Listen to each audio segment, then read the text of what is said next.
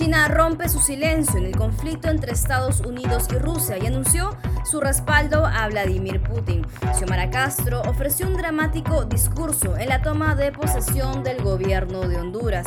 En Argentina, el presidente Alberto Fernández le pone peros al Fondo Monetario Internacional para renegociar la deuda externa. Comunidad judía denuncia que el antisemitismo sigue muy vigente y el artista René Robert murió solo en una calle de París. Hoy es jueves 27 de enero del 2022 y estás escuchando La Vuelta al Mundo en 5 Noticias, un podcast de Epicentro TV. Hola, yo soy Clara Elvira Ospina y esto es La Vuelta al Mundo en 5 Noticias. Y ahora, China. En la actualidad nuestro mundo está lejos de ser pacífico. Abundan las retóricas que suscitan odio y prejuicios. Los actos de contención, supresión o confrontación que surgen de ellos ocasionan todo el daño, nada bueno para la paz y la seguridad mundial. Había guardado silencio el régimen de Xi Jinping frente a la preocupante mostrada de dientes de Rusia y Estados Unidos por Ucrania. Pero este jueves, China decidió tomar partido y alinearse con el gobierno Putin. Chinese Foreign Minister Wang Yi has spoken with U.S. Secretary of State Antony Blinken over the phone at the invitation of the U.S. Wang said the most important task for the two countries now is to implement the consensus reached by their leaders during a virtual summit last November. He said the U.S. continued its wrong rhetoric about China and all parties should stop stirring tensions. El ministro de Relaciones Exteriores, Wang Yi, sostuvo un diálogo telefónico con el secretario de Estado estadounidense Anthony Blinken. Wang declaró que las preocupaciones de seguridad de Rusia deben tenerse en cuenta y recibir una solución. Un reporte oficial del gobierno chino acerca del encuentro señala que no se puede garantizar la seguridad regional a base de expandir un bloque militar. Deben dejar a un lado la mentalidad de Guerra Fría en alusión a la exigencia de Rusia de que la OTAN no se expanda hacia el este. U.S. Secretary of State Antony Blinken says Russia should cease military buildup along the border with Ukraine, citing security threats to the international community. His comments came during a phone call on Wednesday with China's foreign minister as part of efforts to ease tensions between Ukraine and Russia. Blinken aprovechó para pedirle, en nombre de los Estados Unidos, que utilice sus buenas relaciones con Rusia para convencerlos de que entren en razón y retiren las tropas de la frontera con Ucrania. Mientras tanto, Rusia ha admitido que no es positiva la respuesta que enviaron Estados Unidos y la OTAN sobre su pedido de no expandirse, pero el ministro de Relaciones Exteriores dice que aún hay un margen para negociar. Por su parte, el jefe de la diplomacia rusa, Sergei Lavrov, lanzó una advertencia a Washington y aseguró que su país tomará las medidas necesarias si no reciben por parte de la OTAN y, como se acordó en los diálogos de Ginebra, una contestación por escrito sobre las demandas de seguridad exigidas por Rusia. El ex primer ministro ruso y jefe del Consejo de Seguridad del gobierno Putin, Dmitry Medvedev, dice que está descartado, fuera de toda discusión, que Rusia instale misiles en el Caribe, como ocurrió en 1962 en la llamada crisis de los misiles, pero admite que la próxima movida estratégica debe mantenerse en secreto por ahora.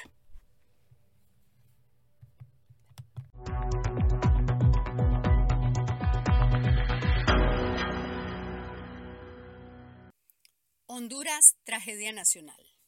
Público presente, escuchemos su promesa de ley en este momento. Prometo ser fiel a la República.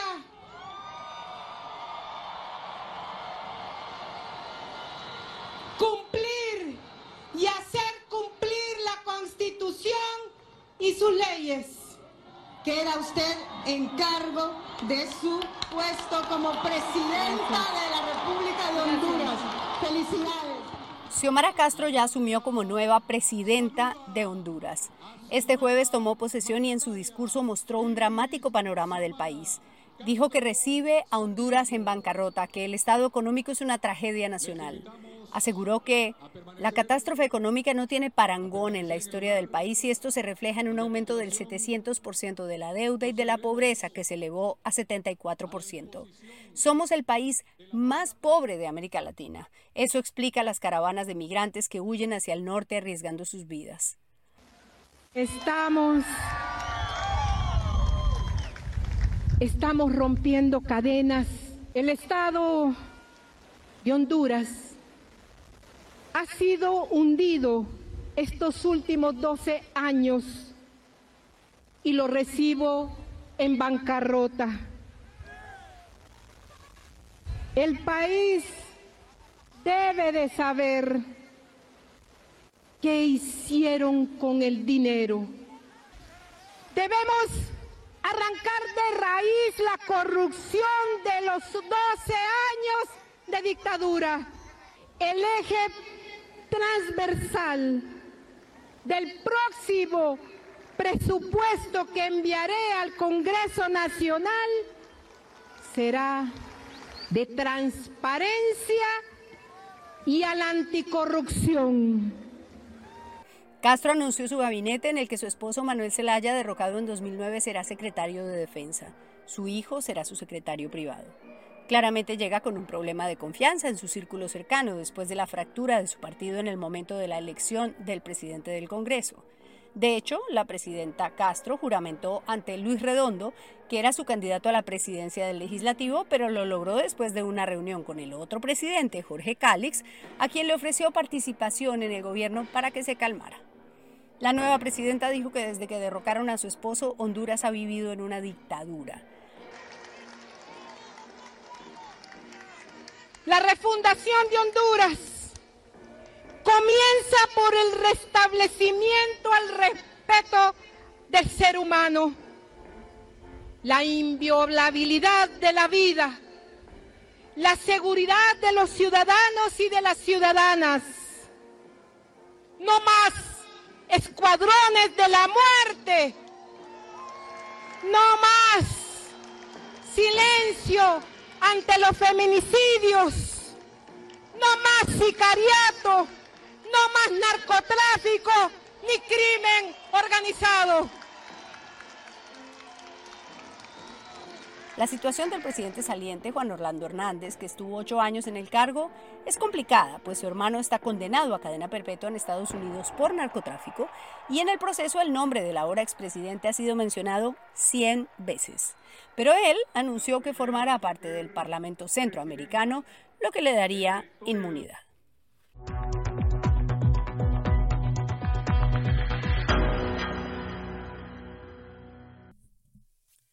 Argentina busca renegociación al límite. Otro país que tiene discrepancias con la política del FMI es Argentina, que se encuentra en serias dificultades para hacer frente al primer vencimiento del año por el préstamo que el organismo acordó con la administración anterior en el 2018. Este viernes se cumple un plazo en el pago de la deuda de Argentina al Fondo Monetario Internacional y hasta ahora todo indica que no podrá cumplir. El gobierno del presidente Fernández le informó a Estados Unidos que muy probablemente no podrá pagar la cuota de 731 millones de dólares que vence el viernes ni la del lunes de 300 millones más. El gobierno ha usado esta estrategia para presionar un acuerdo. En contra de los pronósticos que hacían eh, la mayoría de los economistas a principios del año 2021, el año pasado la Argentina terminó con un récord de exportaciones que permitió recuperar esas brutales pérdidas que había habido en el 2020 eh, a raíz, por supuesto, de la pandemia. El presidente Alberto Fernández está concentrado en la negociación y una fuente de la Casa Rosada le dijo a Clarín que están discutiendo por décimas. El mandatario Fernández no la tiene fácil. El entorno de la vicepresidenta Cristina Fernández de Kirchner dice que ella no está de acuerdo con seguir en negociaciones con el fondo y de hecho a su llegada a Honduras ella volvió a criticar al organismo. No me acuerdo, Dilma, no me acuerdo una reunión que tuvimos, Fernando, hace muchos años. Néstor todavía estaba y charlando con otro presidente de la región, con Álvaro Colón, me acuerdo que contaba cómo el narco le iba ocupando la región porque era el que construía escuelas que él desde el Estado no podía construir porque no tenía recursos, porque tenía que aplicar las políticas de ajuste que dictan los, los fondos, bueno, que dictan, digamos, para evitar los organismos multilaterales de crédito. Es curioso que después los que impulsaron en toda la región y la chica del Estado los programas de ajuste, después vienen a decir que hay que combatir al narco como si el narco se pudiera combatir únicamente del Ministerio de Seguridad. y no desde donde hay que combatirlo, que la gente pueda acceder al trabajo, a la salud, a la educación, a la escuela, al progreso. Y la desaparición o la disminución o la reducción a una mínima expresión del Estado, lejos de traer seguridad y bienestar, trae otras cosas. En la otra orilla, el ministro de Desarrollo Productivo, Matías Culfas, criticó la postura de la vicepresidenta y dijo que es mejor llegar a un arreglo ya que no hacer nada.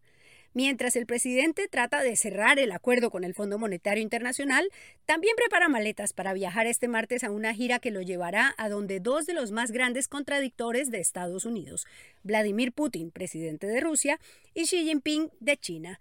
Esto se podría titular Si tú me desprecias, otros me acogen.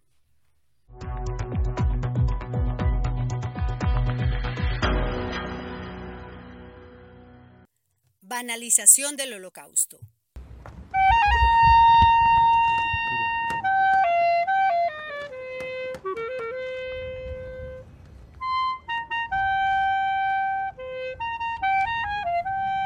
La gran filósofa Hannah Arendt le regaló al mundo la profunda expresión la banalidad del mal para intentar entender lo que ocurrió en la Segunda Guerra Mundial. En su libro Eichmann en Jerusalén, Arendt dice fue como si en aquellos últimos minutos Eichmann resumiera la lección que su larga carrera de maldad nos ha enseñado, la lección de la terrible banalidad del mal ante la que las palabras y el pensamiento se sienten impotentes. Aren diría a propósito de Eichmann. Me impresionó la manifiesta superficialidad del acusado, que hacía imposible vincular la incuestionable maldad de sus actos a ningún nivel más profundo de enraizamiento o motivación. Los actos fueron monstruosos, pero el responsable, al menos el responsable efectivo que estaba siendo juzgado, era totalmente corriente, del montón, ni demoníaco ni monstruoso. Ahora la comunidad judía ha lanzado una preocupante alerta. Dicen que se está banalizando el holocausto. Este jueves se cumplieron 77 años de la liberación del campo de Auschwitz y por eso se conmemora el Día del Holocausto.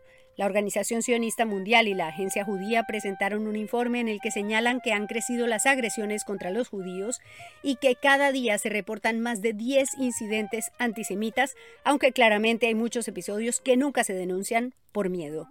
El informe señala que el tema del COVID se ha convertido en excusa para atacar a los judíos por parte de organizaciones que difunden teorías de la conspiración e incluso atacan a judíos en puestos clave como el director ejecutivo de Pfizer BioNTech. Inge Auerbacher sobrevivió al campo de concentración de Theresienstadt, donde llegó junto a sus padres cuando apenas tenía siete años.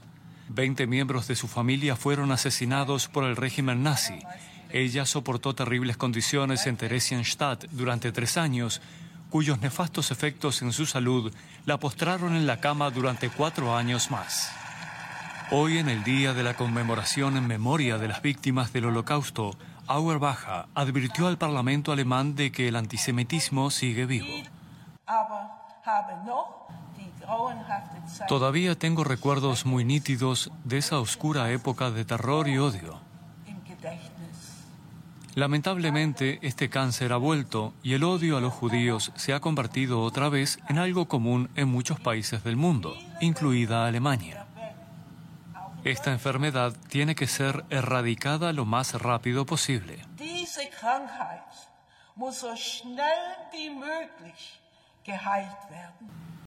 En las manifestaciones contra las vacunas exhiben motivos del holocausto como la estrella amarilla. Por otro lado, banalizan la tragedia del holocausto diciendo que las restricciones por las vacunas son como lo que les hicieron los nazis a los judíos en la Segunda Guerra Mundial.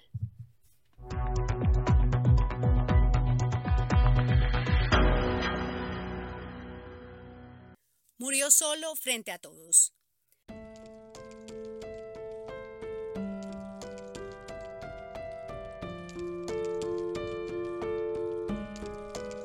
Esta es una triste historia que nos habla de la soledad de estos tiempos, de la indolencia y de la falta de solidaridad. En París, a los 85 años, ha muerto de frío en una calle concurrida y a la vista de mucha gente, una luminaria de la fotografía, el artista René Robert, autor de inolvidables fotografías en blanco y negro de artistas como Paco de Lucía, El Chocolate, Agujetas, La Susi y muchos más. Uno de sus amigos ha revelado que la noche del 18 de enero, Robert salió a la calle y en la zona de la Plaza de la République sufrió una caída que lo dejó inconsciente en el piso. Nadie lo recogió, nadie lo ayudó. Probablemente pensaron que era un indigente que no tenía dónde vivir. Robert pasó nueve horas en ese lugar y murió de frío. Lo que dijo su amigo Michel Monpentet en France Info es que París lleno, la ciudad luz, bares, restaurantes, la humanidad tan inhumana y esta pregunta, ¿cómo hemos podido llegar a este punto? Esta trágica muerte revela algo horrible sobre nuestra solidaridad con el prójimo.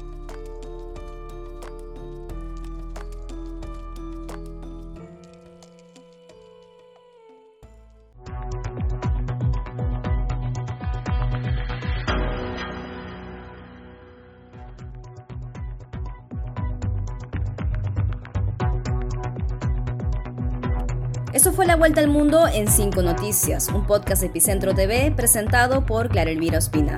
Para más de nuestro contenido, suscríbete a nuestro sitio web epicentro.tv y sé parte de nuestra comunidad.